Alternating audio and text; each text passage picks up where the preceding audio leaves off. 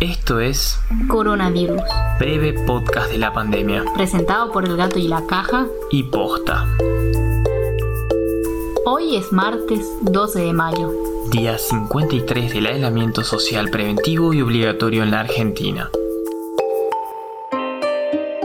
¿Ustedes tenían peluches que usaban para dormir?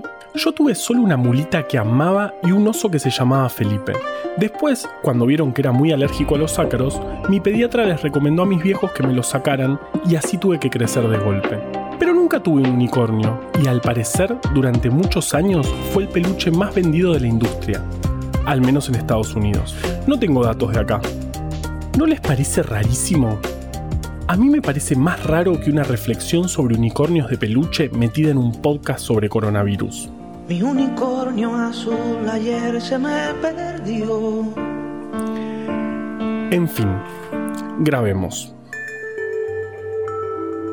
Ayer se confirmaron 244 nuevos casos que suman un total de 6.278 positivos en el país. 137 de ellos están en la ciudad autónoma de Buenos Aires, uno de esos lugares que sigue en fase 3. 317 personas fallecieron en total, lo que da una tasa de 6,9 fallecidos por cada millón de habitantes. Ya son 314 laboratorios que hicieron hasta el momento 87.547 testeos totales. En el mundo ya hay más de 4.200.000 contagiados. En América hay más de 1.700.000 casos, de los cuales el 9,4% está en Brasil y el 75% en Estados Unidos. ¿Te acordás del operativo Detectar? Se trata de búsquedas activas de casos en barrios vulnerables. Se entrevistan personas casa por casa que tuvieron contactos estrechos con personas confirmadas y si tienen síntomas se les hace el testeo. Por eso el porcentaje de positividad en estos operativos suele dar tan alto. Estos operativos son recontra fundamentales para detectar tempranamente los focos, sobre todo en barrios vulnerables. Se están haciendo en distintos barrios de Ciudad Autónoma de Buenos Aires y en Provincia de Buenos Aires y se está articulando para hacerlo en el resto de las provincias. En estos días se habló mucho también de los test rápidos, a partir de algunas notas que dijeron que no son efectivos porque tienen una sensibilidad del 80%. Como te contamos acá, esos son test serológicos, es decir, que miden si una persona estuvo en contacto con el virus a través de los anticuerpos que desarrolló.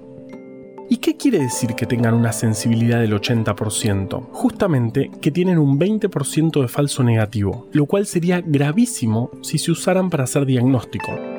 Le estarías diciendo al 20% de los positivos que se vaya a su casa, que está todo bien. Pero justamente por eso no se usan para diagnóstico y sí para vigilancia epidemiológica. Por eso, el diagnóstico de las personas sospechosas de tener el virus se hace por PCR, una técnica que detecta si el virus efectivamente está en ese momento en la persona. Además, logísticamente, estos tests son un gol, porque los podés hacer en una estación de tren y los podés hacer masivamente. Ahora vamos con Vale.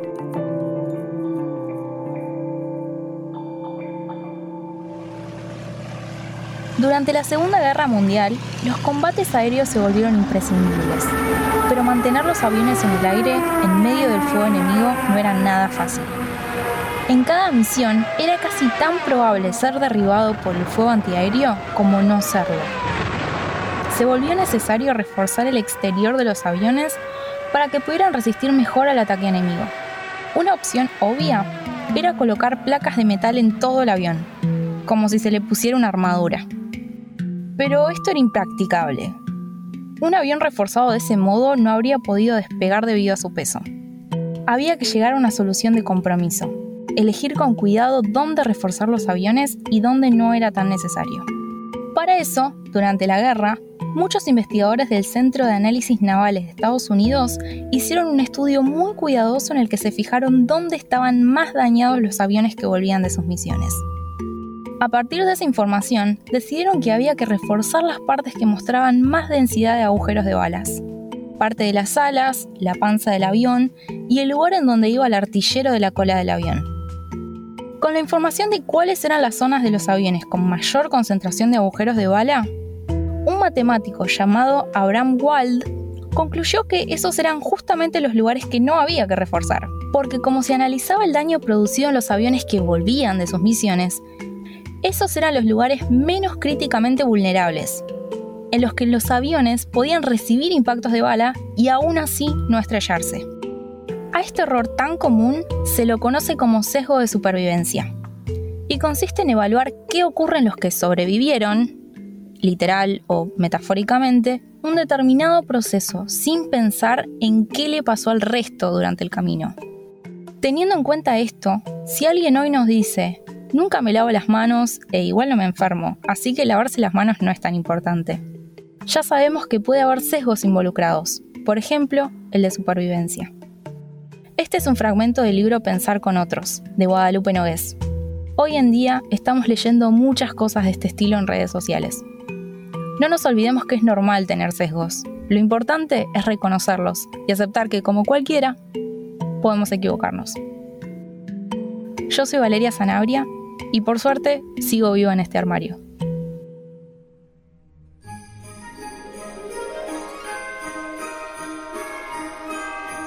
En la Feria Internacional de Juguetes de este año en Nueva York, un poco antes de que todo este lío empiece, cientos de compradores fueron en busca de juguetes para alimentar el deseo de los niños de todo el mundo.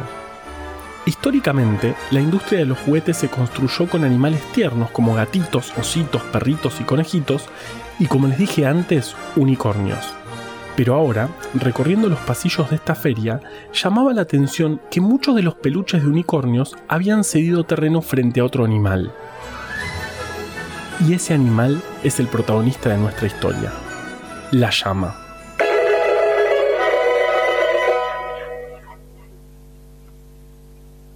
Hola, cuartel de bomberos de Paraná. Ah, ¿sabe quién habla? Habla la llama.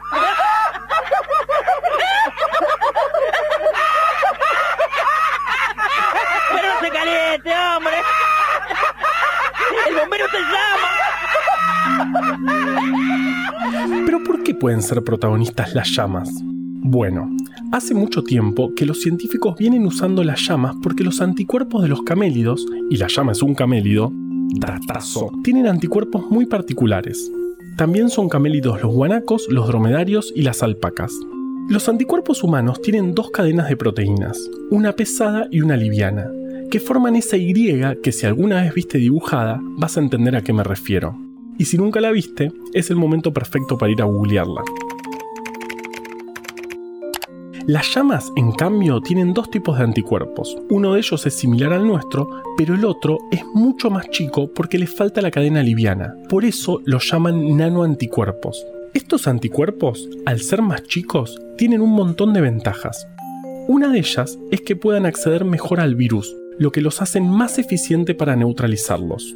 Otra cosa increíble que tienen los anticuerpos de llama es que, al ser tan chiquitos, los podemos manipular mucho mejor y es más fácil obtener anticuerpos específicos contra alguna proteína viral. Y si estamos todos tratando de combatir un virus, los anticuerpos de llama son, en principio, una buena idea.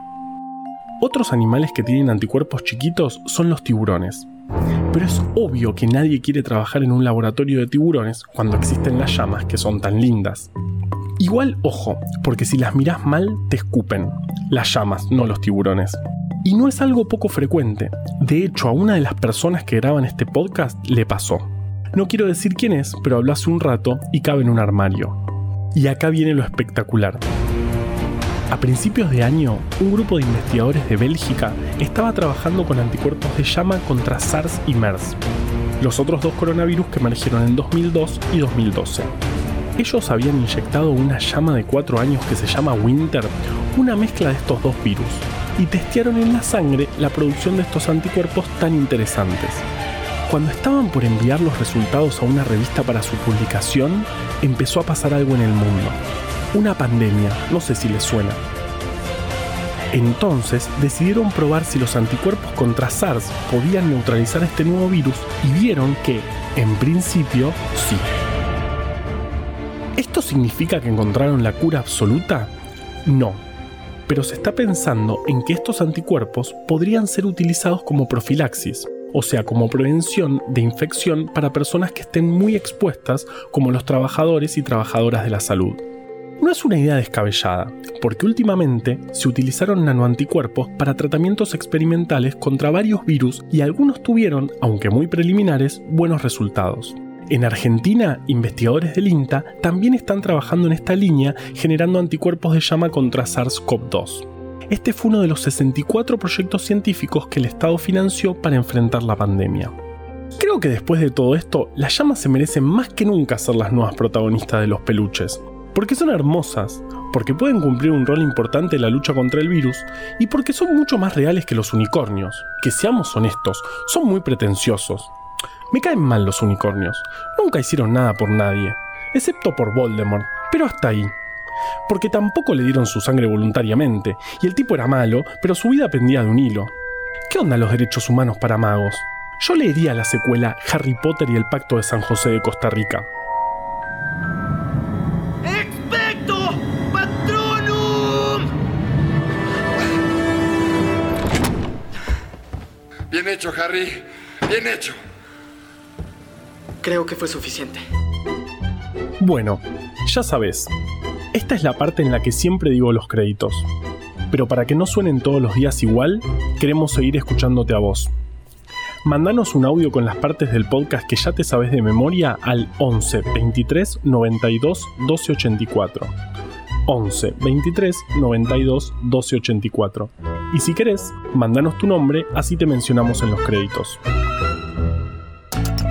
Coronavirus, breve podcast de la pandemia, es una producción original del Gato y la Caja junto a Posta. Si vas a compartir un audio, que sea este. A la desinformación le tenemos que ganar en su cancha. Ayúdanos a que Breve Podcast llegue a todos lados. Escucha todos los podcasts de Posta en posta.fm. También puedes encontrarlos en Spotify, Apple Podcast y tu app de podcast favorita. En la coordinación general de este podcast estuvo Nahuel Huacio. ¿Nos da consejo del armario Valeria Sanabria? Producción por posta, Luciano Banchelo y Diego El Agostino. En la edición, Leo Fernández. La identidad visual del podcast es de Belém Kakefuku. Este episodio seguramente fue escrito por Juan Cruz Balián, Valeria Sanabria, Ezequiel Calvo y no por mí, porque yo no soy Juan Manuel Carballeda. Yo sí soy Juan Manuel Carballeda. Quédate en tu casa y nos escuchamos mañana. Hola, Zoológico de Buenos Aires. Ustedes tienen llamas ahí, ¿no? Bueno, escúcheme un segundito que acá le van a hablar. ¡Liberen a las llamas! ¡Liberen a las llamas! ¡No al encierro indiscriminado de llamas! ¡Basta de garrapiñada húmeda! ¡Liberen a los animales!